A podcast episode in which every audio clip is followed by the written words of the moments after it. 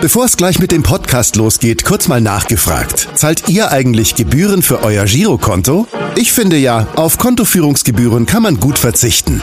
Deshalb wird dieser Podcast auch von der Sparda Bank Hamburg präsentiert. Dort gibt's nämlich das kostenlose Gehaltskonto für 0 Euro. Mein Tipp? Jetzt mit nur wenigen Klicks online oder in der Filiale zur Sparda Bank Hamburg wechseln und Gebühren sparen. Und nun geht's los mit dem Podcast. Präsentiert von der Sparda Bank Hamburg. HSV. Wir müssen reden.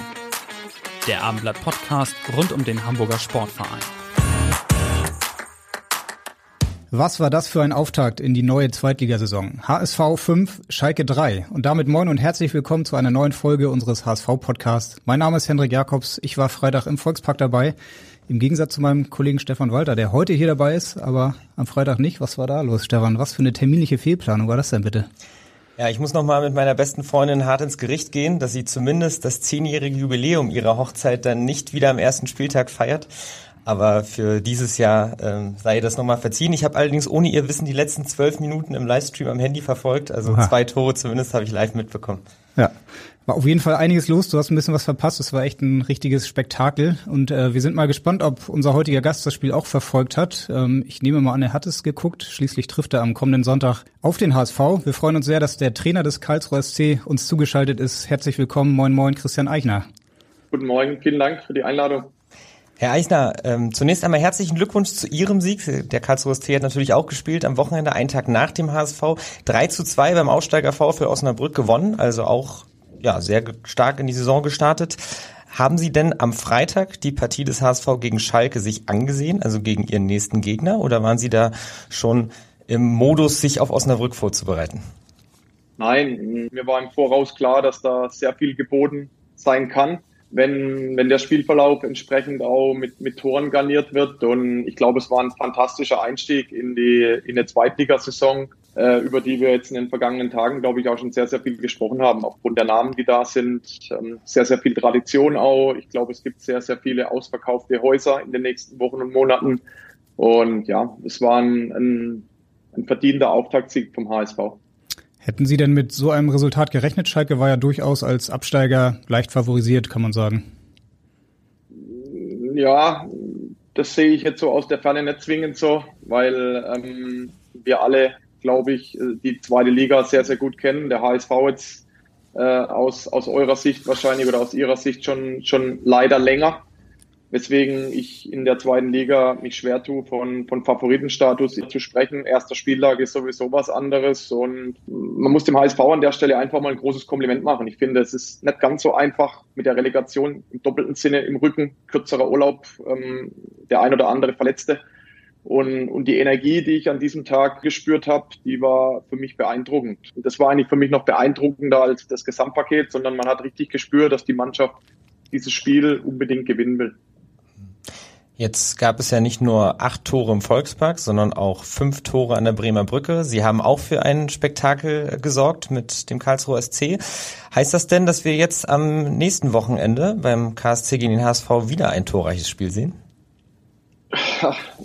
Ich glaube, für die Trainer ist es manchmal zu viel Spektakel. Ähm, ich muss das allerdings bei meiner Mannschaft akzeptieren. Wir, wir stehen seit, seit geraumer Zeit gefühlt auch in jedem Wochenende für, für Unterhaltung. Das ist grundsätzlich mal was Tolles, weil die Leute gerne ins Stadion kommen. Ich glaube, ähnlich ist es auch beim HSV. Da ist irgendwie auch immer was geboten. Und ähm, ja, ich brauche jetzt nicht so viele Tore am Sonntag, wenn ich ganz ehrlich bin. Aber wir, wir, wir haben auch Spaß daran, wir Trainer, wenn, wenn das Ergebnis am Ende natürlich auf deiner Seite steht. Aber ähm, ich befürchte, dass es am Sonntag ähm, wieder etwas wild zugehen könnte, was, was das Spiel anbelangt, was das Ergebnis anbelangt.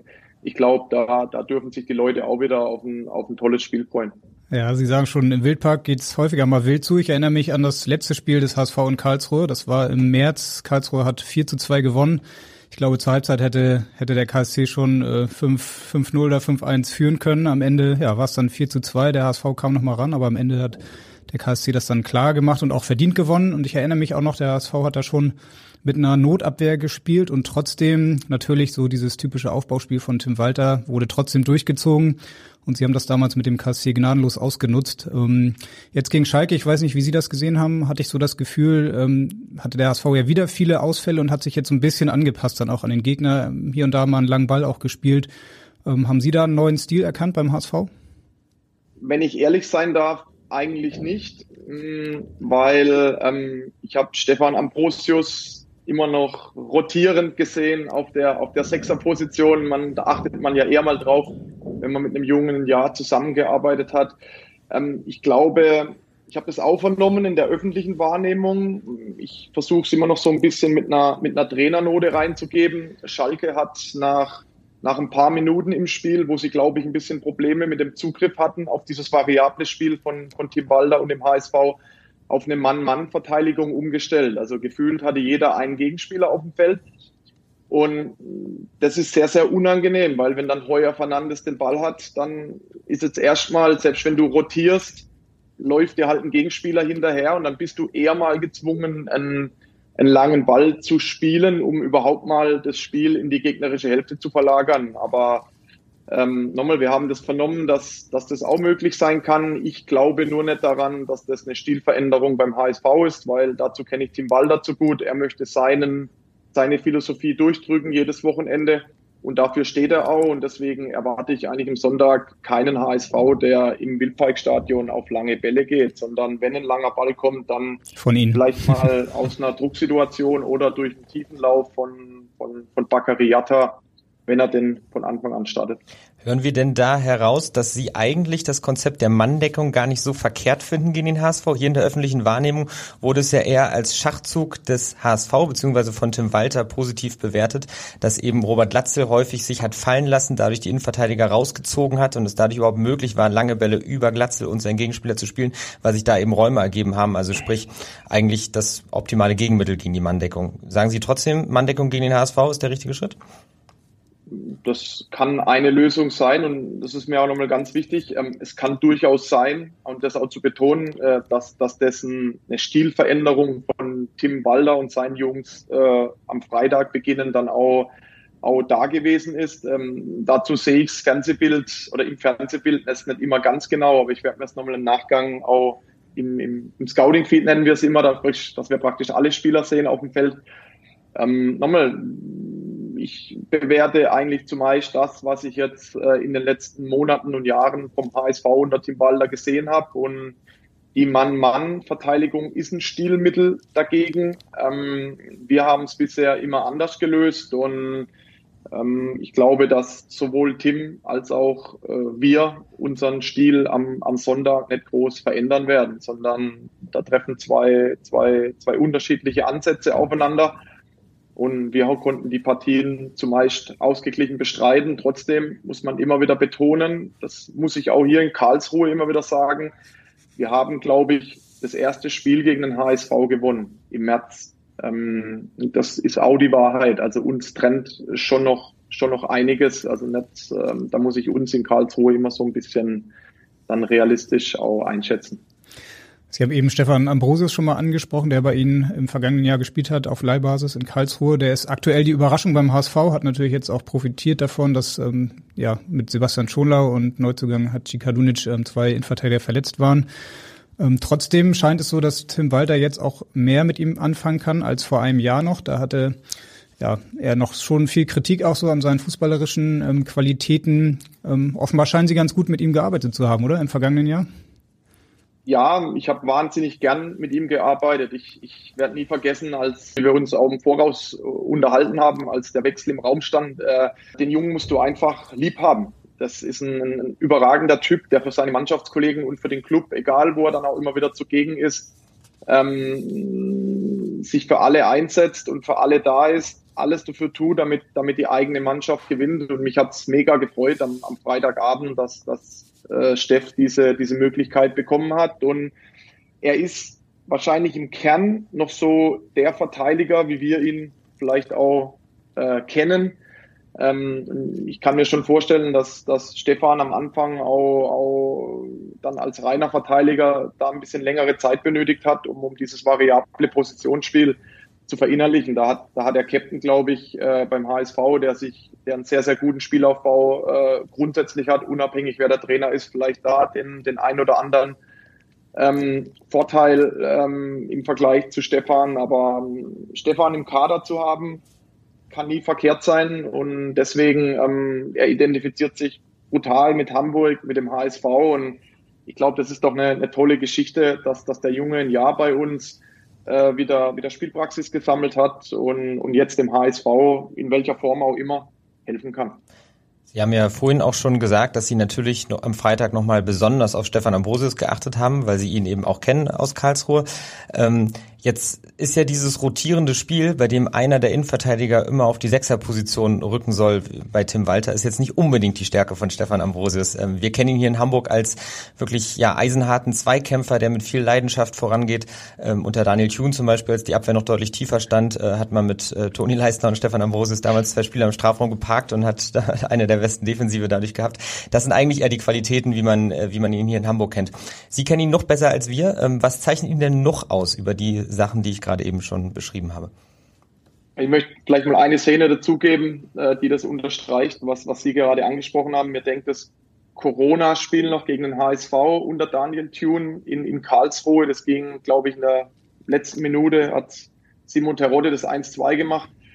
Kurz vor ähm, Weihnachten war das, ne? Ich erinnere mich. Genau, ja, ja, kurz vor Weihnachten. Da hat äh, Stefan Brosius auf dem Rücken von Philipp Hofmann 90 Minuten verbracht, gearbeitet, ihn, ihn bearbeitet und dieser Junge ist uns dann im Gedächtnis geblieben und haben wir einfach nie vergessen und das charakterisiert Steph eigentlich auch, weil er da eigentlich auch körperlich so ein bisschen unterlegen war gegen Hoffi, aber nie nachgelassen hat und, und einfach ein, ein super Verteidiger darstellt in diesen, in diesen Bereichen, wo, wo es darum geht, das Tor zu schützen. Ähm, Steph hat sich auch fußballerisch entwickelt. Man unterschätzt ihn manchmal ein bisschen mm, fußballerisch, weil so dieses Verteidigungsspiel extrem im Vordergrund steht bei ihm. Aber er hat von Tag eins bei uns auch mm, alle notwendigen Dinge, die für uns wichtig sind, was ein Innenverteidiger im, im fußballerischen Bereich ähm, durchaus auch haben sollte, auf den Platz gebracht, hat auch so ein Stück weit relativ schnell ein Publikumsliebling äh, dargestellt aufgrund dieser Art und Weise, die ich angesprochen habe. Und äh, ja, er ist, er ist einfach auch abseits des Platzes in der Kabine mega beliebt gewesen. Also muss ich, muss ich wirklich, muss ich wirklich sagen.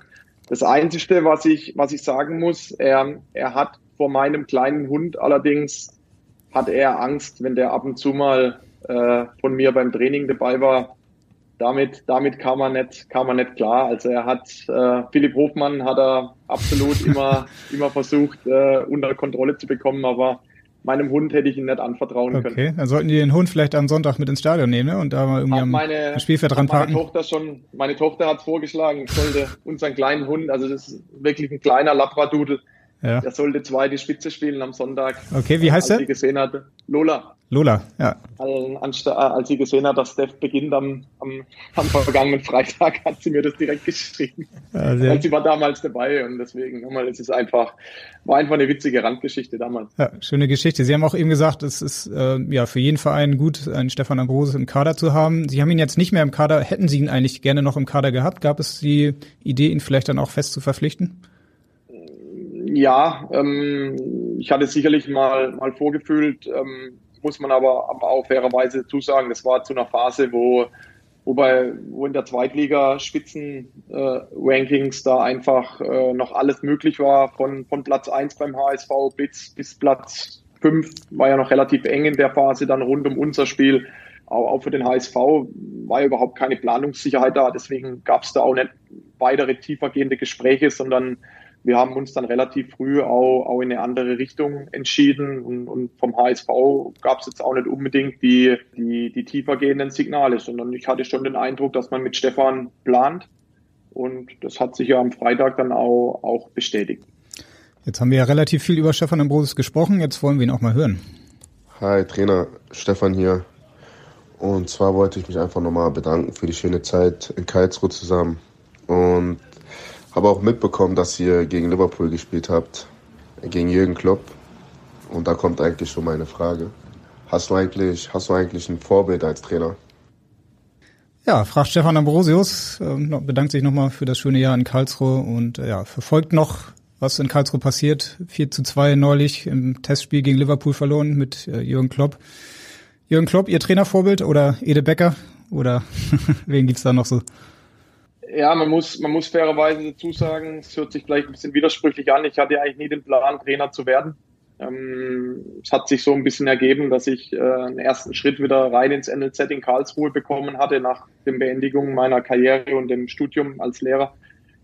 Ähm, habe ich dann äh, im NLZ wieder angefangen, meine Trainerscheine gemacht und dann stieg auch immer mehr die Lust auf, auf diesen Job und so, so ein richtiges Trainervorbild hatte ich habe ich nicht und habe ich auch nicht als Spieler irgendein Spielervorbild. Mir hat so, als ich aufgewachsen bin, immer Ottmar Hitzfeld imponiert.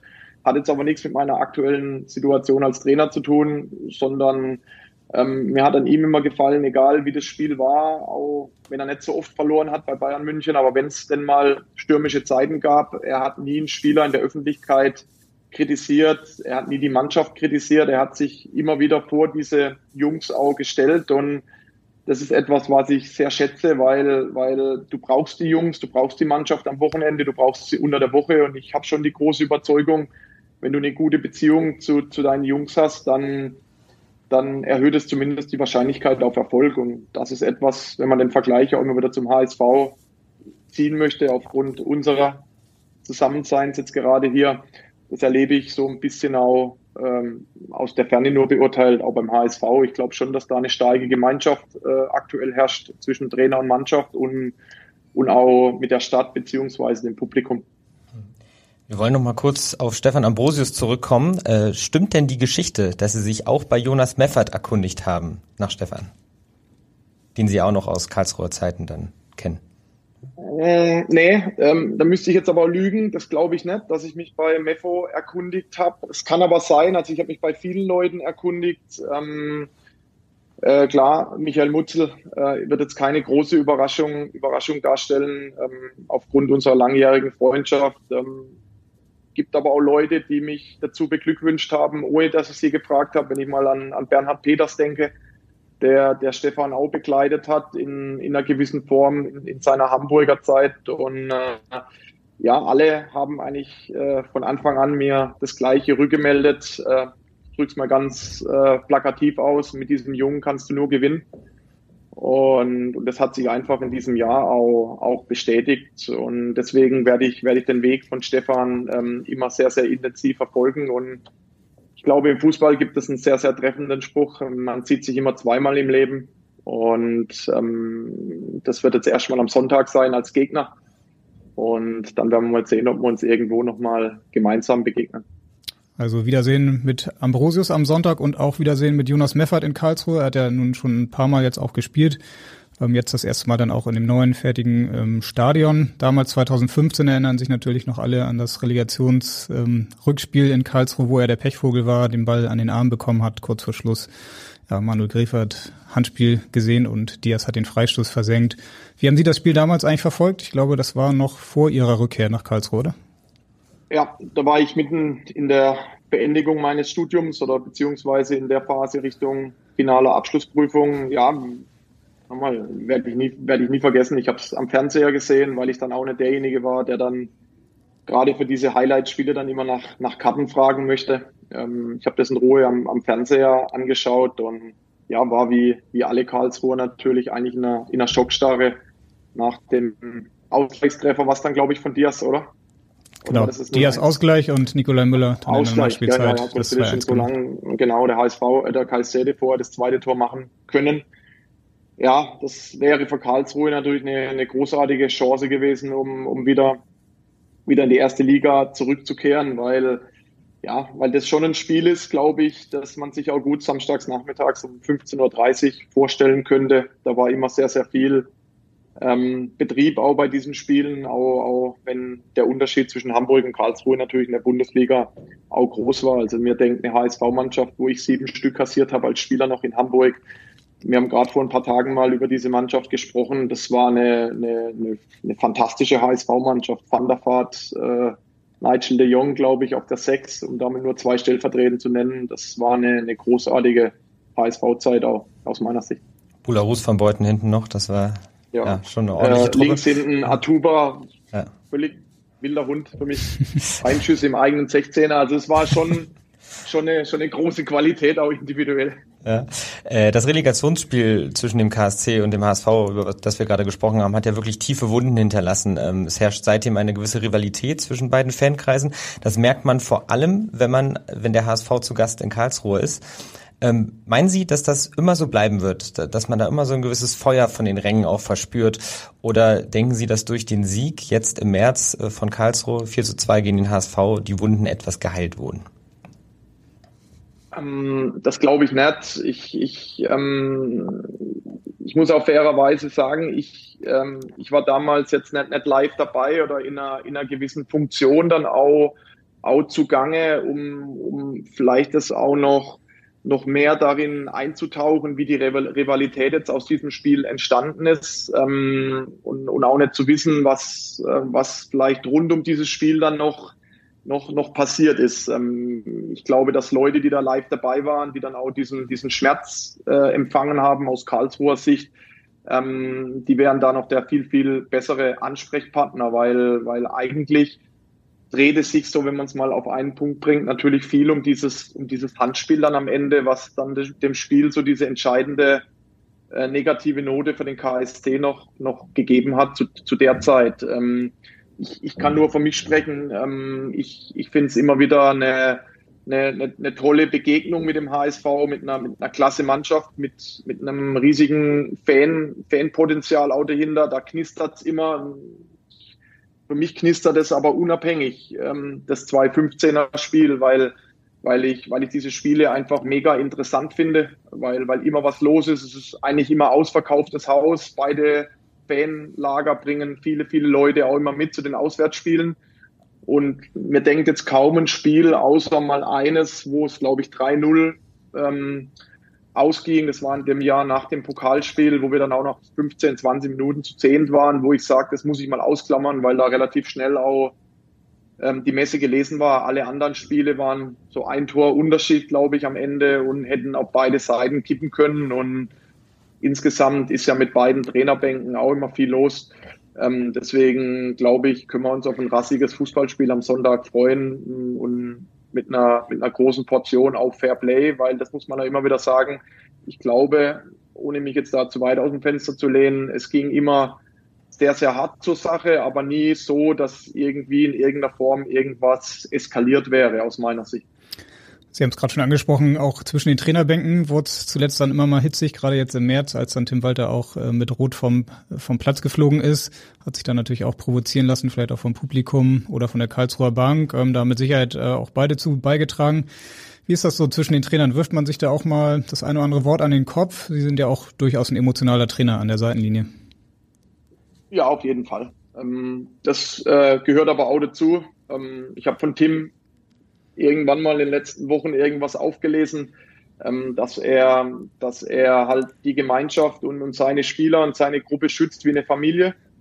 Und wenn da irgendeiner versucht einzutreten, nenne ich es jetzt mal so, dann, dann ist er da einfach da und schützt die Gruppe. Und das ist, glaube ich, treffend zusammengefasst. Äh, jeder hat seine eigene Art, ähm, an der Linie unterwegs zu sein. Ähm, wir, wir sind sicherlich auch keine Kinder von Traurigkeit. Das muss man, glaube ich, an der, an der Stelle auch mal, auch, auch mal ansprechen.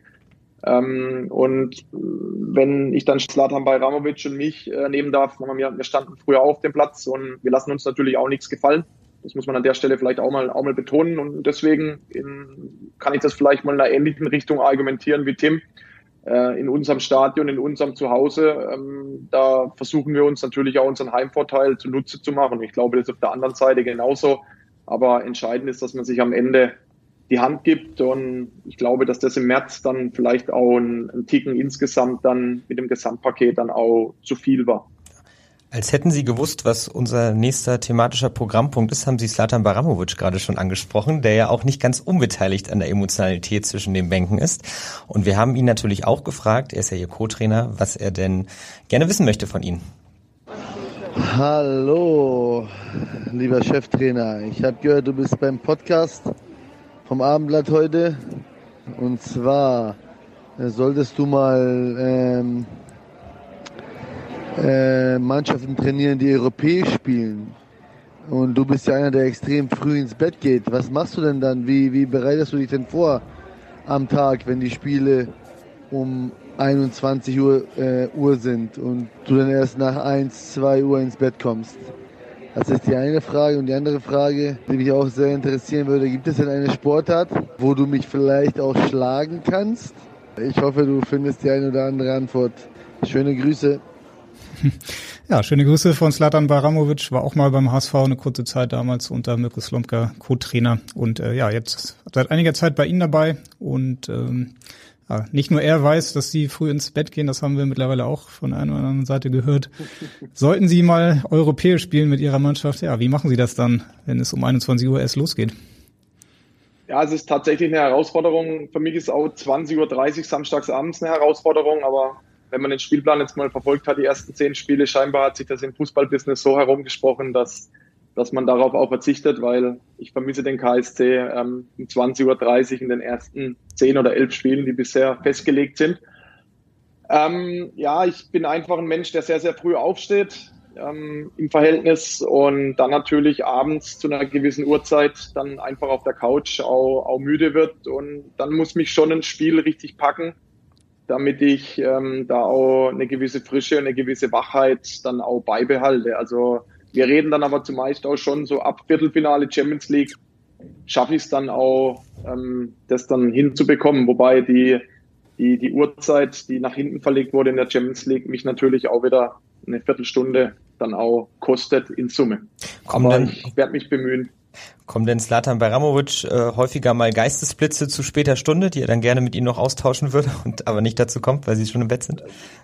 Er ist wirklich jemand, der spät zu Bett geht. Das muss man einfach sagen. Er, ich glaube, vor 12 Uhr, vor halb eins ist er, ist er nicht im Bett und, und er schaut sich aber auch wirklich alles an, was, was irgendwie mit Fußball zu tun hat oder mit Sportarten zu tun hat. Deswegen ja auch seine zweite Frage. Er, er ist eigentlich im, im Sport all, allwissend und, und schaut sich speziell im Fußball ähm, jeden Abend eigentlich irgendein ein Spiel auch an. Also das, ähm, meine Frau würde mir das auch gestatten, logischerweise, aber es ist natürlich im Hause Eichner auch mal willkommen, wenn wir uns dann vielleicht mal montags und donnerstags jetzt nicht auch noch irgendein Spiel aus der Schweizer Liga zusammen anschauen, sondern da können wir dann auch mal irgendeine Sendung oder irgendeinen Film anschauen. Und da habe ich dann auch Verständnis für meine, für meine bessere Hälfte, zumindest die bei mir im Hause lebt.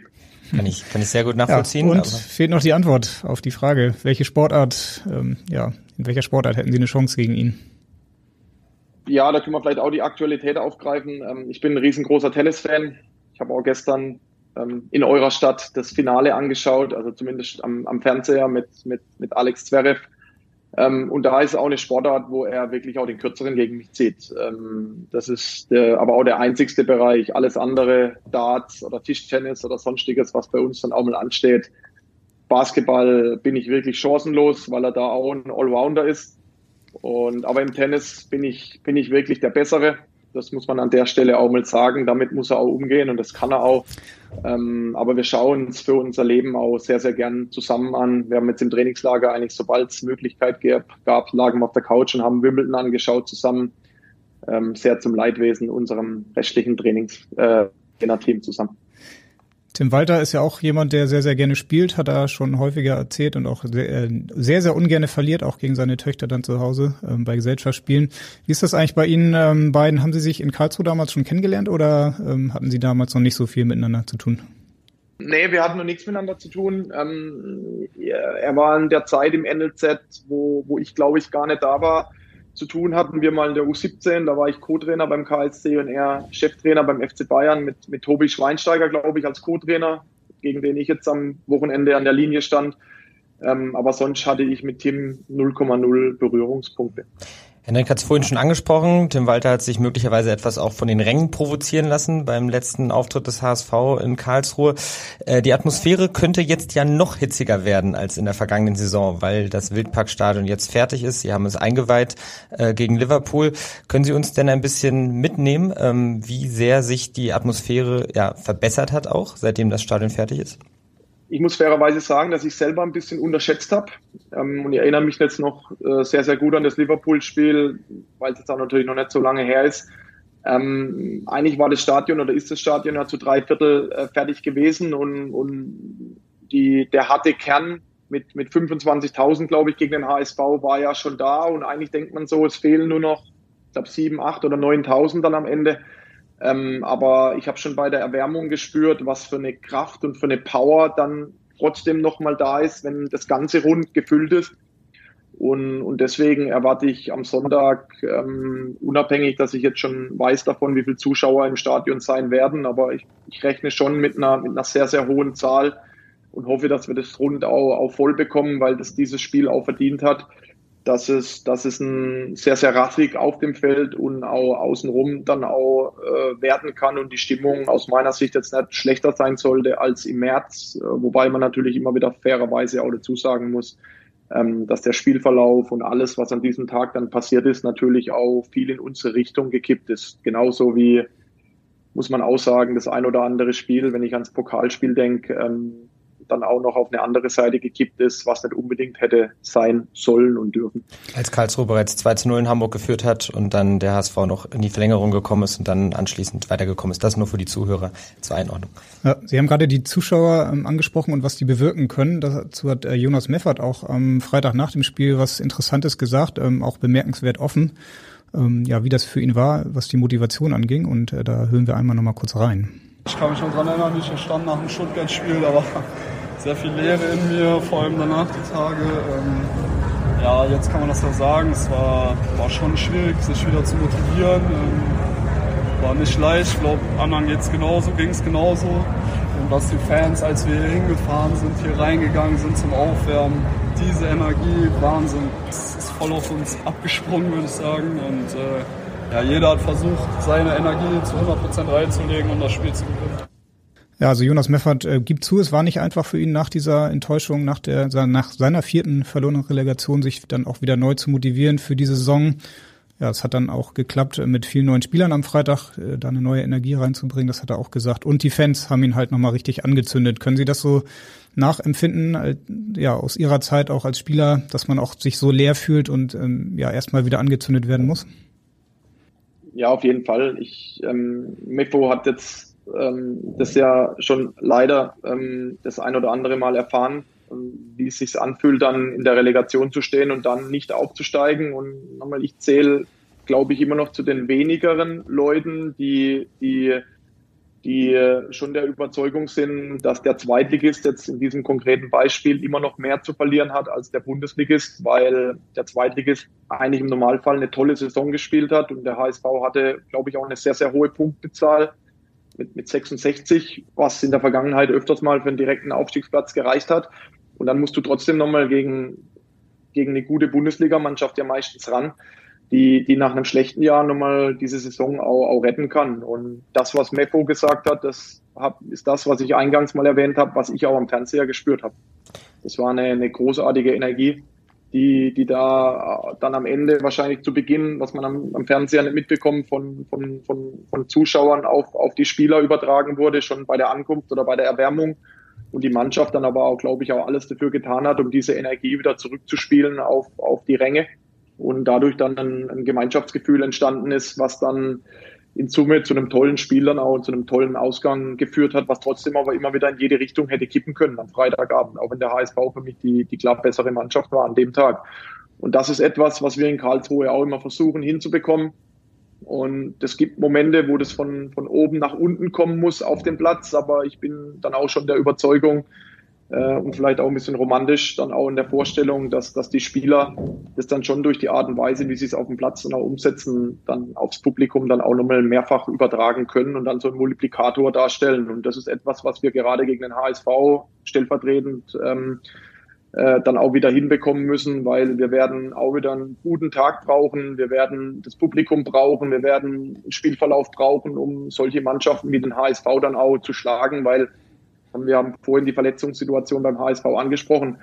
Ähm, man darf es mir auch nicht verübeln, wenn ich vielleicht mal dann auch zitieren darf, ähm, wer Bakary Yatta und den Kollege Dompe auf der anderen Seite von der Bank bringen kann, da ziehe ich alle Hüte aus Karlsruhe, ähm, was den Kader anbelangt. Ähm, Wobei die Verletzungssituation natürlich, glaube ich, auch eher, je weiter man nach hinten kommt, dann äh, vorzufinden ist. Trotzdem vielleicht das auch nochmal zur Einordnung, weswegen wir uns sicherlich nicht in der Situation sehen, dass wir sagen, willkommen HSV, äh, es geht nur um die Frage der Höhe des Sieges des KSC, ganz im Gegenteil, sondern wir sehen uns ganz klar nach wie vor in der Rolle des Herausforderers. Schauen wir mal, ob Bakariata und Jean-Luc Dompe dann wieder nur von der Bank kommen in Karlsruhe oder ob sie auf einer der beiden es diesmal die Startelf schafft. Sie haben ja allerdings mit Lars Stindl auch jemanden entgegenzuwerfen, den, der für mich persönlich der spektakulärste Transfer dieses Sommers der zweiten Liga ist, noch vor Max Kruse auch. Ähm, sie haben mit ihm zusammengespielt äh, als Spieler in Karlsruhe. 2009 beim Abstieg auch haben sie in einer Mannschaft ähm, agiert. Äh, das ist jetzt fast 15 Jahre her. Jetzt sind sie sein Trainer. Wie merkwürdig ist das im Alltag? Denkt man daran? Ähm, ja, kurz immer mal wieder, wenn man, wenn man heraustritt aus diesem Alltagsdenken, aus der Trainingsübung, wenn man im Auto sitzt und so in so kleinen Momenten denkt man schon mal darüber nach. Ähm, ich hatte jetzt schon den einen oder anderen Spieler, wo die Konstellation ähnlich war. Ähm, nur bei Lars ist es natürlich nochmal dahingehend was Besonderes, weil, weil, weil das schon so lange her ist, mit 15 Jahren, weil, weil wir beide trotzdem beim KSC schon zusammen gespielt haben, unfassbar viel Spaß hatten und wir jetzt 15 Jahre später in, in dieser Konstellation nochmal zusammenfinden, ist sicherlich nicht, nicht selbstverständlich. Man, man muss sich aber mal nochmal eins dazu nehmen, ist vielleicht auch eine, eine spannende Geschichte mit Jerome Gondorf, mit, mit Lars Stindl, mit Daniel Brosinski, der eigentlich auch drauf und dran ist, ein Kadermitglied dann bei uns zu werden, plus mein zweiter Co-Trainer, ähm, die waren alle zusammen in der Klasse am Gymnasium. Also ist so etwas, was den KSC auch so ein bisschen auszeichnet, ähm, dass, dass man scheinbar, wenn man mal beim KSC war, in irgendeiner Form da, davon infiziert wurde und immer wieder auch das Bedürfnis hat, zurückzukommen und nochmals beim Club zu arbeiten. Also das trifft auf Lars zu, das trifft auf mich zu und ich könnte noch viele, viele andere aufzählen. Ähm, irgendein, irgendein Zauber wohnt diesem Club inne, den man wahrscheinlich nur versteht, wenn man, wenn man mal selber da war. Wir haben ein Redaktionsmitglied hier beim Abendblatt, großer KSC-Fan und äh, ja, der bestätigt das auf jeden Fall. Der wühlt, glaube ich, äh, wöchentlich in den Foren rum und versorgt uns auch mit ein paar Infos hier. Äh, ja, Schönen Gruß an Jakob an dieser Stelle. Lars Stindl ähm, hat er uns nämlich auch gesagt, haben Sie damals einen der letzten Treffer des KSC in der Bundesliga noch aufgelegt. Äh, wissen Sie noch, wo das war? Ja, in Bremen. Mm, beim 3 zu 2, glaube ich, haben wir da gewonnen am Ende. Ähm, hat aber leider dann nicht mehr gereicht, äh, obwohl es wahrscheinlich, wie jeder das sagen würde, der mal abgestiegen ist, das war wirklich total unnötig. Ja, das stimmt. Sie hatten damals echt eine gute Mannschaft, ähm, wenn man sich ja. den Namen nochmal anguckt. Ähm, ja, am Ende hat es nicht gereicht, trotz des Siegs in Bremen. Lars Stindl damals mit einem Doppelpack. Hat er sich eigentlich so verändert als Typ oder als Spieler oder ist er der Lars Stindl noch auch von damals? Das Allerschlimmste bei ihm, was er eigentlich verändert hat, äh, ist seine Aussprache. Also das ist unfassbar hochdeutsch geworden. Es ist wirklich gewöhnungsbedürftig bei ihm. Es ging mir allerdings schon, wenn ich, wenn ich seine Karriere verfolgt habe in den Interviews, da war ich immer schwer beeindruckt, wie, wie, wie schlechter sein Badisch eigentlich geworden ist über, über all die Jahre. Und ähm, da braucht er jetzt noch ein paar Tage, um da wieder komplett anzukommen. Er ist sichtlich bemüht, glaube ich, dass er weiterhin sich diesen, diesen sehr, sehr angenehme Hochdeutsch, wo er einfach überall verstanden wird, dann auch weiter ähm, an seiner Seite zu lassen. Aber das ist eigentlich das Gravierendste, was wie er sich verändert hat. Ansonsten fußballerische Qualität ist für mich äh, unfassbar. Also auch am, am Samstag, ich versuche das ja immer wieder so als Trainer zu skizzieren. Ähm, die Leute werden ihn nur über Tore und Torvorlagen messen, aber was er, und das hat er jetzt am Samstag nicht gehabt, aber was er auf dem Spielfeld macht, in welchen Räumen er sich bewegt, er verliert keine Bälle äh, oder ist kaum vom Ball zu trennen. Das ist einfach ein großer Mehrwert für die, für die Kabine, für die Mannschaft. Und was ich einfach auch als Trainer festgestellt habe, ähm, damit hatte ich gar nicht so sehr gerechnet, wenn ich ehrlich bin, auch das Trainingsniveau der, der anderen Spieler, was so Fokus und Sinneschärfen anbelangt, ist nochmal nach oben gegangen. Das merkt man einfach, wenn man tagtäglich mit den Jungs zusammen zu tun hat. ähm, seit der Ankunft vom Lars ist, ist so insgesamt der Fokus im Training, die Konzentriertheit nochmal kleinen Ticken, merkt man vielleicht sonst so als Beobachter gar nicht, aber ist nochmal nach oben gegangen. Ja, spannende Erkenntnis. Muss ich Stefan direkt mal fragen, sag mal, hast du Lars Stindl eigentlich in deiner Kicker-Elf beim Kicker-Manager-Spiel? Ich habe ihn nicht geholt. Ich habe ihn selbstverständlich drin, übrigens genauso wie Wanizek. Ähm ja, den habe ich auch. Ich habe ihn auf der Bank gelassen am Wochenende. Bitte. Oh. Ja, das sind natürlich Würde ich immer bringen, Marvin Wanizek, wenn ich ehrlich bin. Ja, mein Mittelfeld ist so gut, ich musste mich dann entscheiden zwischen Muslia, Paderborn, ähm, naja. Oh, ja. Verstehe ich. Und, und äh, Wanizek und ich. Naja, viele Entscheidungen, aber naja, Wanizek wird da hoffentlich noch ein paar mehr Tore schießen. Lars Stindl, haben Sie den dann eigentlich persönlich verpflichtet durch Ihre Kontakte noch oder ähm, Sie haben ja mittlerweile nach Oliver Kreuzers Entlassung eine Art Taskforce gebildet in Karlsruhe, ähm, wo Sie dann auch mit drin sind. Ich könnte mir vorstellen, bei Lars Stindl waren Sie das dann vor allem, der ihn überzeugt hat?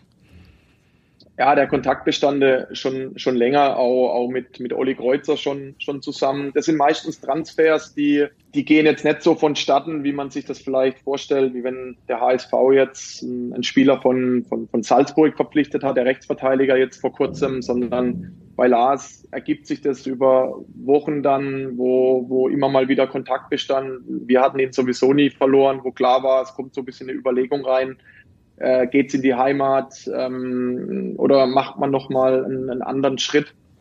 Und nachdem klar war, dass das Lars dann auch äh, offen ist, für den Gedanken nach Hause zu kommen, wurden die Gespräche natürlich intensiviert. Aber mit Lars habe ich mich genau einmal getroffen, um ihm so ein Gespür zu geben, zusammen mit, mit Oliver Kreuzer damals. Und, und da wurde aber, muss man sagen, kaum über Fußball gesprochen, sondern eher über allgemeine Dinge, wie hat sich der Club entwickelt, also eher über so strukturelle Dinge drumherum, über den Weg von Lars, wie seine Gedanken sind dann auch am Ende von der aktuellen Saison. Ähm, und da sind wir einfach total ergebnisoffen nach wie vor. Aber Lars hat ein gutes Gefühl dafür gehabt und sicherlich muss man an der ersten Stelle auch mit sagen, ohne dass ich das auch mag. Aber es hat sicherlich äh, jetzt nicht geschadet, dass, dass äh, ich jetzt auch als Trainer hier tätig bin und, und wir uns jetzt schon, schon in der Form sehr, sehr lange kennen. Aber am Ende war es einfach eine, eine fantastische Entscheidung äh, für uns alle. Ich könnte mir vorstellen, dieses Treffen mit Lars Stindl und Oliver Kreuzer hat bei dem berühmten Italiener stattgefunden in Karlsruhe. Da gibt es auch den einen, äh, ja, mit dem berühmten Wirt. Ich komme gerade auf den Namen nicht. Oh, es gab einige, ähm, wo wir immer zusammen waren. Deswegen ähm, bin ich da eher kalt an der Stelle. Aber wir haben uns, wir haben uns da, muss ich fairerweise sagen, sehr, sehr heimlich getroffen, weil äh, kann man sich vielleicht nur im Ansatz vorstellen. Es wäre sehr unglücklich gewesen, das so ein bisschen an einer breiteren Front zu machen, weil das Thema Lars Stindl so ein bisschen einzudämmen, ist auch heute noch nicht ganz so einfach für die, für die Beteiligten. Und Lars, oder wer Lars kennt, weiß, dass ihm das sowieso sehr, sehr unangenehm ist im, im, im, im Gesamtpaket. Durch ein Treffen beim Italiener hätte man den Transfer wahrscheinlich nicht mehr sehr lange geheim halten können. Ja. Ähm, wie viel Zeit investieren Sie denn nebenbei noch in Ihrer Funktion als Manager, die Sie gerade so ein bisschen beschrieben haben, dass Sie eben auch im Rahmen der Taskforce eben auch gucken, okay, wo können wir uns noch verstärken, wen holen wir, mit wem führen wir vor allem auch Gespräche und finden Termine. Sie ähm, sind ja logischerweise Trainer, haben aber auch beschrieben, dass Ihnen eben auch die private Zeit mit Ihrer Frau dann auch wichtig ist. Also wo bleibt denn dann noch Zeit, der Manager Christian Eichner zu sein?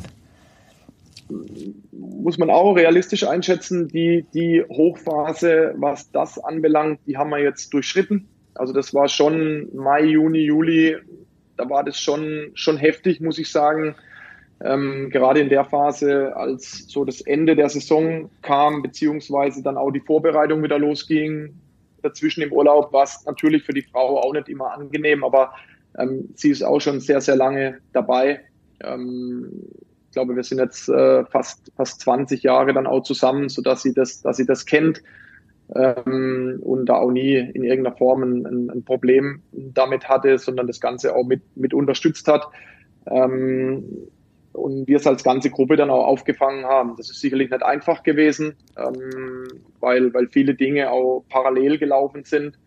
Ähm, hat aber auch, und da bin ich auch ganz ehrlich, mir auch sehr, sehr viel Mehrwert gebracht, dass ich mich da noch mehr habe einbringen können, dass ich auch sehr, sehr viele Dinge auch gelernt habe jetzt in der Phase, sehr viele Berater kennengelernt habe, sehr viele Kniffe im Vertragslaufwerk kennengelernt habe und ja, mir da einfach auch die Dinge rausgenommen habe, die ich für meine weitere Karriere sicherlich auch ein bisschen äh, adaptiert habe und ja, einen Bereich kennengelernt habe, der mir, der mir Spaß gemacht hat. Und ich hoffe, dass wir in einem Jahr oder einem halben Jahr, wenn dann die Transfers das erste Mal bewertet werden, hoffentlich auch zurückblicken können und sagen können, Mensch, das, das war in Ordnung, was da der Eichner mit seinem Team da angestellt hat.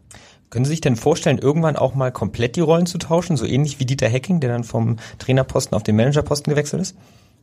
Kann ich mir auf jeden Fall vorstellen, weil das war eigentlich auch so ein bisschen der Plan, ähm, immer wieder im Laufe meiner Karriere oder auch in dieser Übergangszeit, dass das ein Bereich ist, den ich mir sehr, sehr gut vorstellen könnte, in, in diesen Bereich rein, rein zu wachsen. Ich muss allerdings äh, momentan sagen, dass mir diese Beziehung zur Mannschaft, dieses tagtägliche äh, Erleben, dieses, dieses Gewinnen und auch dieses Verlieren, ähm, was du als Sportdirektor, Sportgeschäftsführer oder was du dann auch immer bist, ähm, ja auch miterlebst, aber trotzdem glaube ich nicht in dieser Nähe, äh, wie wir als Trainer logischerweise. Ähm, das möchte ich noch sehr, sehr lange eigentlich momentan erleben, weil, weil ähm, das ist das, was dir eigentlich auch als, als Spieler dann am meisten fehlt, wenn du aufhörst. Diese Kabine, dieses, dieses tägliche Miteinander. Und, und Slatan, Sirus, unser zweiter Co-Trainer und ich haben schon eine mega innige Beziehung mit der Mannschaft. Also das werdet, würden Sie jetzt, wenn Sie auf dem Trainingsplatz stehen, relativ schnell feststellen, dass das mehr als eine Trainer-Spieler-Beziehung inzwischen ist. Mit Doppelbelastung kennen Sie sich auf jeden Fall aus in Ihrer Karriere. Also Sie haben ja schon dann immer viel nebenbei gemacht, ähm, Lehramt studiert, soweit ich weiß ja auch, und dann auch am Anfang Ihrer ähm, KSC-Karriere bei den Profis dann den ähm, Fußballlehrer noch gemacht nebenbei. Das ist mit Sicherheit auch sehr, sehr intensiv. War das so die anstrengendste Zeit oder ähm, ja, woran erinnern Sie sich da in Ihrer Karriere? Die anstrengendste Zeit war sicherlich die Zeit, als ich noch Spieler war und parallel so ein bisschen im Grundstudium war, im Lehramt. Das war schon, schon nicht ganz so einfach, da immer wieder alle Dinge unter einen Hut zu bekommen. Gab damals auch noch die, die Anwesenheitspflicht im Studium, die es, glaube ich, heute jetzt gar nicht mehr gibt. Ähm, da wurdest du dann aus dem Kurs äh, entfernt, ähm, weil einfach alle gleich behandelt wurden, was für mich grundsätzlich auch okay war. Trotzdem ähm, ich mir in einer gewissen Phase natürlich auch gewünscht hätte, dass man, dass man akzeptiert, dass da jemand dann auch ähm, eigentlich äh, eine, eine Doppelbelastung fährt. Aber dazu hätte ich dann Sport studieren müssen. Das habe ich äh, als Fach gar nicht gehabt, um das so ein bisschen besser zu begründen auch.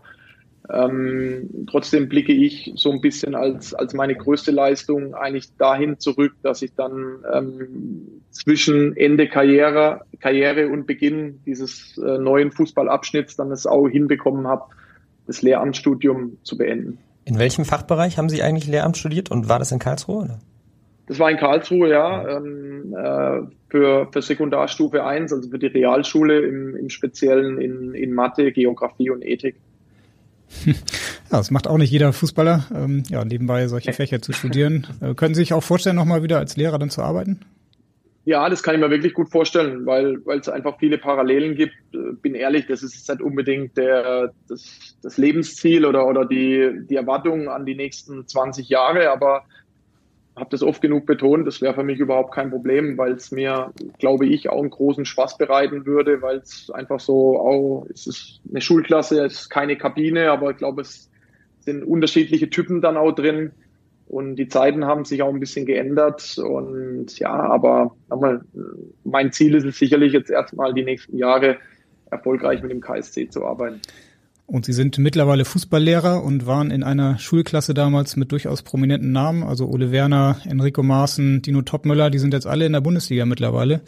Fragt sich natürlich automatisch, wann sehen wir denn Christian Eichner in der Bundesliga?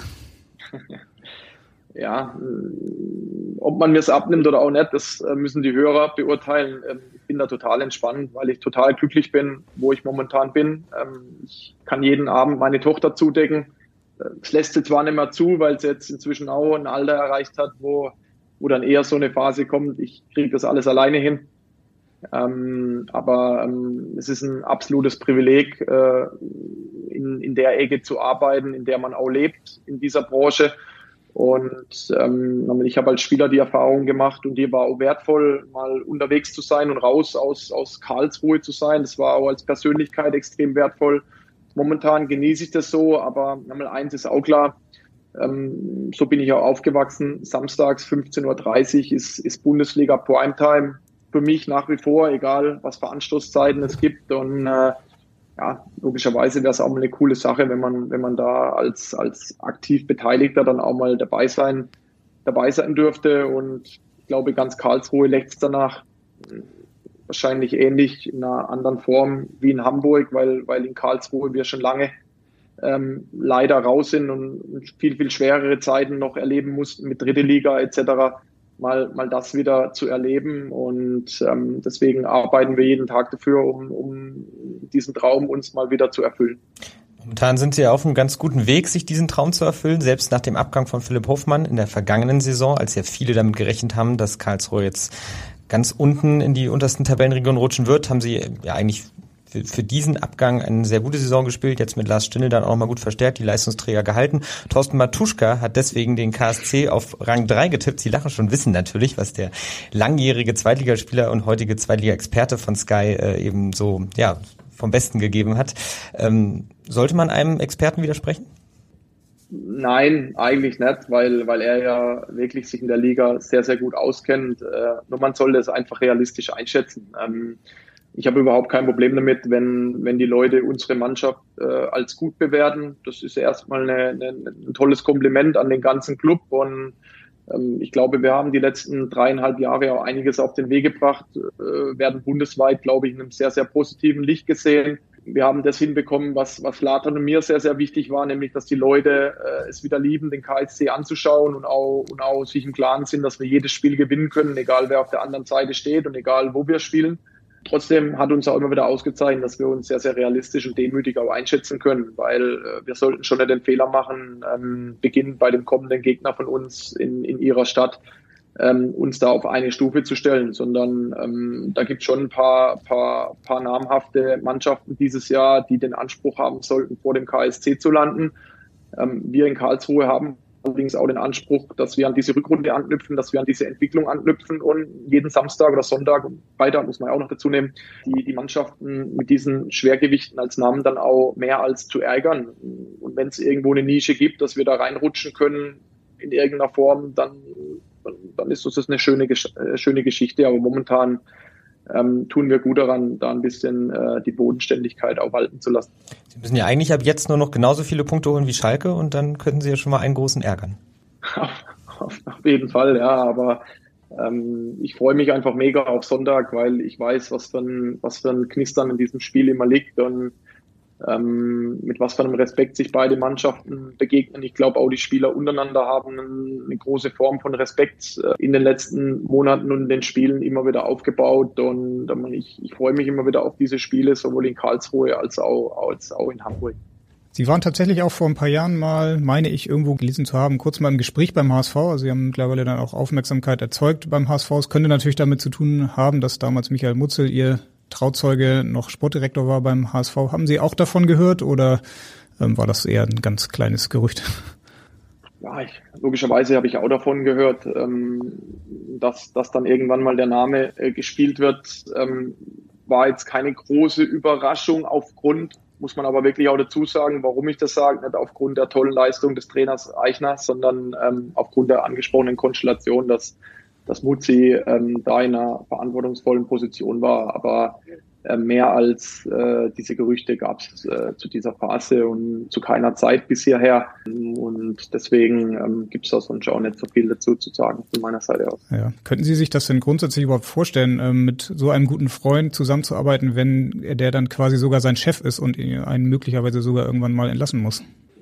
Ja, wir haben es äh, schon öfters mal darüber gehabt und ich kann von meiner Seite aus nur dazu sagen, dass, dass ich da überhaupt kein Problem damit hätte, ähm, wenn ich dann mal irgendwann freigestellt werden sollte, weil wenn so eine Konstellation mal auftreten sollte, dann muss ich mir im Klaren sein, im Voraus, was sind denn mögliche Konsequenzen? Und wenn ich dann im Hinten, hinten rein dann auf einmal kommen würde und sagen würde, ja, aber wir haben jetzt nichts mehr miteinander zu tun, dann wäre ich, glaube ich, fehl am Platze, weil das hätte ich ja vorher schon wissen müssen. Deswegen ähm, würde ich mir ab und zu eher die Frage stellen, wie viel Sinn das in der heutigen Zeit äh, in der Öffentlichkeit auch, auch machen würde.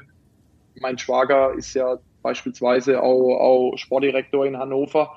Da Markus Mann, ja. Beispiel, ja. Da würde ich das komplett ausschließen, weil, weil es in der heutigen Zeit ähm, einfach immer wieder schwer wäre, in der öffentlichen Wahrnehmung sich dann da auch frei zu machen. Sobald da mal ein Sturm aufzieht und, und man reagiert nicht als Verantwortlicher und entlässt den Trainer, hast du direkt so ein Geschmäckle, sagt man bei uns. Äh, ich weiß nicht, ob es den Begriff in, im hohen Norden gibt. Hat es bis so nach Hamburg geschafft. Mit, ja, äh, mit, mit dabei. Und, und trotzdem muss ich auch immer wieder sagen, finde ich es total spannend, dass wir jetzt so eine Konstellation wie bei Hertha BSC Berlin haben mit, mit den Dardais und ich habe ein tolles Interview von, von Paul am, am Samstag im Vorlauf gesehen äh, in Düsseldorf bei den Kollegen vom Fernsehen. Der das total cool begründet und moderiert. Und dann sitze ich dann da und denke, äh, danke Paul, weil, weil es geht ja eigentlich um die Sache und es geht um Fußball. Und wenn, wenn die Dada-Jungs einfach bereit sind, von Beginn an zu spielen oder es verdient haben, dann stellt sie Paul auf. So kennen wir, glaube ich, dann auch den Trainer Dardai und wenn sie es halt nicht verdient haben, dann stellt er sie nicht auf. Und damit sollte man es, glaube ich, auch belassen dabei. Und es wäre eine ähnliche Konstellation eigentlich auch zwischen Mutzi und mir, weil ich eigentlich die Chancen größer als die Risiken sehen würde. Aber es ist eine persönliche Meinung. Ein Interview mit einem Dada ist also jedes Wochenende jetzt eigentlich immer gesichert. ähm, ähm, jetzt haben Sie das so beschrieben, warum Sie das durchaus schon für möglich halten. Ich könnte mir trotzdem vorstellen, dass es eben schon schwierig ist, ähm, da, dass ja. zumindest die Freundschaft auch auf eine Härteprobe gestellt wird, ähm, weil es eben keine einfache Situation ist. Ähm, Jetzt ist Michael Mutzel aber im Endeffekt in Bielefeld gelandet und hat dort die Aufgabe, die nicht weniger schwer ist, den ganzen Kader einmal auf links zu drehen. Ähm, passt diese Rolle zu ihm? Passt Arminia Bielefeld zu ihm? Das passt perfekt zu ihm, weil ich glaube, er das, das erste Mal in seiner Karriere in, in der Optimalposition ist, wenn ich das so beurteilen darf. Ich glaube, dass es in den Clubs immer noch jemand gab, der, der ich weiß es gar nicht, hierarchisch oder, oder von der öffentlichen Wahrnehmung, das gibt es ja manchmal auch, dann immer noch so ein bisschen ähm, mehr, mehr im Vordergrund stand, ob das Jonas beispielsweise war beim HSV oder auch Alexander Rosen in Hoffenheim selbst äh, äh, Helmut Hack, glaube ich, damals in Fürth. Also wenn ich so die Karriere zurückblicken darf, ich glaube aber, dass, dass Mutzi in jedem der Clubs Spuren hinterlassen hat und seinen Teil zum, zum Erfolg beigetragen hat. Und jetzt ist er das erste Mal in einer Position, wo, wo er, glaube ich, die Gesamtverantwortung hat. Und das hat ja alles äh, Vor- und Nachteile. Deswegen bin ich gespannt, wie, wie, er, wie er das meistern wird. Bin aber der vollen Überzeugung, dass dass es für Arminia Bielefeld ein absoluter Glücksgriff in, in der Situation war und aber auch für Mutzi eine super Möglichkeit ist, äh, bei einem Club mal oder einem Club insgesamt jetzt auch mal an vorderster Front äh, dann nach vorne zu bringen. Natürlich darf auch Michael Mutzel heute in diesem Podcast mit einer Frage nicht fehlen und genauer, genauer gesagt sind es sogar zwei. Ja, lieber Christian, ich habe gehört, dass du heute zu Gast beim Abendblatt-Podcast bist und ich hätte da zwei Fragen an dich. Zum einen, wie wir ja alle wissen, bist du ein Frühschläfer. Für dich ist ja schon vor zehn dann auch immer Feierabend. Und die Hörer würde sicher interessieren, wie du eines Abends oder nachts äh, schon mal ein bisschen früher aufgewacht bist, als du dich aufs Spiel vorbereitet hast. Und die zweite Frage, äh, sind wir uns auch alle einig, dass du ein extrem begabter Skat- oder Kartenspieler bist. Und auch da kannst du vielleicht nochmal ein bisschen im Detail erklären, wie die Auswärtsfahrten dann waren und wie du deine äh, Kartenfähigkeiten gezeigt hast. Liebe Grüße an alle und äh, gute Zeit. Ciao. Also eine etwas verklausulierte erste Frage, aber er hat mir gesagt, dass Sie auf jeden Fall wissen, welche Geschichte er meint und er sagte, Sie hätten Tränen gelacht und das wollen wir jetzt auch. Ja, ähm, die, die Mannschaft von damals in der Bundesliga beim KSC 2007, 2008 speziell die war, die war mega besonders, ähm, weil, weil sie eigentlich kaum voneinander lassen konnte, auch, auch abseits des Platzes. Ich weiß noch, dass meine Frau ständig gefragt hat, sonntags, wann ich nach Hause komme. Wir hatten eine Playstation in der Kabine. Ich glaube, heute nicht vorstellbar mehr, wobei ich damit gar kein Problem hätte. Ähm, wir haben dann da Tennis gespielt äh, im Doppel. Und dann haben die Frauen immer schon angerufen, wann, wann wir denn endlich heimkommen nach dem Auslaufen. Ähm, und die Frage konkret zu beantworten, war es halt dann auch der Running Gag in der Mannschaft, dass halt einer, in dem Fall ich, immer sehr, sehr früh zu Bett ging. Ich wollte immer mich so ein bisschen aufs Spiel vorbereiten, wollte so ein bisschen meine Ruhe, wollte eigentlich auch in der Vorbereitung ein gutes Gefühl haben, dass ich genug geschlafen habe, dass ich also alles dafür getan habe. Das war so ein bisschen ähm, in meinem Schädel einfach drin. Und man kann sich natürlich vorstellen, dass das natürlich schwer zu akzeptieren ist in einer Fußballmannschaft mit der Beziehung, die wir immer hatten, weil sie Karten spielen wollten und ich dann einfach gesagt habe, nee, bei Heimspielen spiele ich nicht. das hat sie natürlich genervt und dann bin ich im Bett gelegen und dann haben sie, als ich schon geschlafen habe, gegen halb zehn, zehn kamen sie in mein Zimmer und haben im ganzen Raum in der Sportschule damals äh, in Karlsruhe haben sie äh, Böller aufgestellt. So, so, so Indoor-Böller und, und haben in meinem Zimmer dann komplett Feuerwerk veranstaltet. Es sah aus wie auf einer Karnevalsveranstaltung in Köln. Und ähm, es war wirklich eines der absoluten Highlights, die wir, die wir gemeinsam erlebt hatten, weil ich natürlich verantwortlich war dafür, dass ich wieder einschlafen musste. Das ging natürlich erstmal nicht mehr. Und zum Zweiten natürlich das Chaos in meinem Zimmer dann auch zu, zu beseitigen. Und mein damaliger Zimmerkollege Andreas Görlitz war natürlich auch dafür komplett offen, weil er vor halb zwei, halb drei eigentlich auch nie geschlafen hat vor, vor Spielen. Deswegen war das wirklich ähm, eine, eine Veranstaltung, muss ich fast schon sagen, über die wir heute noch sprechen, wenn wir uns sehen oder auch hören. Ähm, ja, bei Kartenspielen, Auswärtsfahrten war ich natürlich dabei. Wir haben es genossen, dass wir nicht geflogen sind, sondern immer Karten gespielt haben im Bus. Und logischerweise war mein Mundwerk immer sehr, sehr groß, was meine Mitstreiter am Tisch, äh, speziell Michael Mutzel und Alexander Jaschwili, natürlich zu Höchstleistungen angetrieben hat. Und ging dann immer wieder, wer, wer bezahlt das Essen am Ende der, der Auswärtsfahrt. Also darum haben wir gespielt und der Verlierer musste da immer wieder hart schreiten und das war leider immer nur ein Name, der dann immer wieder äh, die Herren und die Damen dann auch einladen durfte. Alles klar, wir verstehen. Und das war der meinige natürlich. Ja, also, ja. Das, das haben wir uns fast gedacht. Zu der ersten Geschichte muss ich aber trotzdem noch nachfragen, wessen Idee war das denn? Michael Mutzel kann ich mir eigentlich kaum vorstellen. Alexander Jaschwili vielleicht oder Mike Franz? Äh? Mike Franz, mal vordergründig, da stellvertretend schon auch ins Rampenlicht zu spielen, aber auch da waren ähm, Mario Eggimann, ähm, Andreas Görlitz, Michael Mutzel, die waren da schon, Alexander Jaschwili an vorderster Front dann auch mal stellvertretend zu nennen und haben sich köstlich amüsiert auf, auf meine Kosten. Aber ich bin Gott sei Dank auch bis heute jemand, der, der sehr, sehr gerne auch über sich selber lachen kann, weil weil ähm, das einfach auch dazugehört. Wenn man, wenn man austeilt, sollte man auch einstecken. Und ich habe schon auch sehr, sehr viel ja. und gerne ausgeteilt, auf einem sehr, sehr ansprechenden Niveau allerdings. Und wie war Ihre Leistung am nächsten Tag auf dem Platz?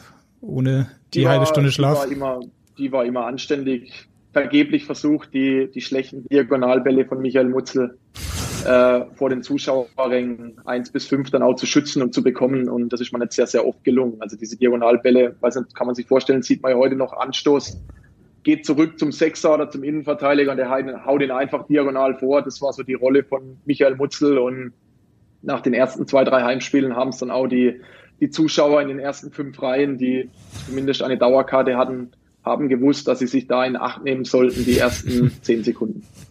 Ja gut, zum Glück ging das Spiel dann noch 89 Minuten, in denen er dann auch mal einen Ball an den Mann bringen konnte. Ja, aber so ja. einen Zimmerpartner wie Andreas Görlitz äh, wünscht man sich ja dann auch, ne? Der hat trotzdem nicht dafür gesorgt, dass sie ihren Schlafrhythmus umgestellt haben, offenbar. Nee, aber es war, es war schon anstrengend. Also bei Andreas Görlitz kam dazu, er war ja äh, nebenberuflich noch Musiker. Hm, hat man vielleicht auch mitbekommen, er hatte ja eine eigene Band und nun auch Auftritte und ein, ein gemeinsamer Freund von mir, ähm, einer meiner besten Freunde, den Andreas Görlitz dann auch in Karlsruhe kennengelernt hat, hat ihm jeden Freitagabend, das muss man sich wirklich vorstellen, auf die Sportschule in Karlsruhe den, den, den festen, weiß nicht, ob man Werbung machen darf, den festen Computer, ich lasse mal die Firma weg, hochgebracht mit einem Musikerschnittprogramm drauf, und Andreas Görlitz hat sich dann den ganzen Abend damit beschäftigt, um Songs zu schreiben, um zu schneiden, um, um selbstgeschnittene Eigen, Eigenproduktionen dann noch in Form zu bringen. Und also man hört raus, bei jemandem, der eigentlich seine Ruhe wollte vorspielen, war schon Hauptbahnhof bei mir meistens im Zimmer. Also das, das war nicht unbedingt clever, aber es war eine, war eine unfassbar äh, fantastische Zeit für uns alle damals. Das hört man auf jeden Fall noch raus. Und ja, wir hatten auch bisher eine schöne Zeit hier in dem Podcast und kommen jetzt aber so langsam zum Ende und äh, kommen daher zu unserer Abschlussrubrik. Meine Top 3. Genau, und wir wollen jetzt zum Abschluss von Ihnen wissen, diese zweite Liga ist ja dieser Saison wirklich sehr, sehr attraktiv mit vielen spannenden Spielern auch, ehemaligen Nationalspielern. Ähm, ja, wir wollen von Ihnen mal wissen, wer sind denn Ihre drei Topspieler der zweiten Liga aktuell? Boah. Äh, Lars Stindl. Ja, haben wir uns gedacht. Vor Marvin Wanizek noch. ja, da muss ich, muss ich einfach, ähm, wird Wanne mir verübeln. Äh, Wanne wird von mir oft genug als einer der besten, in manchen Zeiten der beste zentrale Mittelfeldspieler der Liga auch geadelt vom Gesamtpaket her. Ähm, weswegen er, er das jetzt mal verschmerzen kann, dass ich Lars jetzt einfach mal aufgrund der Karriere vor ihm platziere. Robert Platzel, für mich absolut outstanding, was dieses Paket im vorderen Drittel anbelangt, äh, in der Phase mit Philipp Hofmann und mit Tim Gleidins, glaube ich, wirklich so in einem positiven Topf drin. Aber er, mit welcher, mit welcher Gier und mit welcher Faser er von seinem Körper, mit seinem Körper oder mit jeder Faser seines Körpers er die Tore machen will, jedes Wochenende ist, ist beeindruckend. Und das ist schon so ein, schon so ein positives Gespenst, das da äh, durch die Strafräume umherschweift und er wird wieder 25 Tore schießen. Äh, davon bin ich überzeugt. Ähm, und dann versuche ich immer noch jemanden zu nennen, der, der nicht einfach jedes Wochenende genannt wird oder nicht so vielleicht im Fokus steht.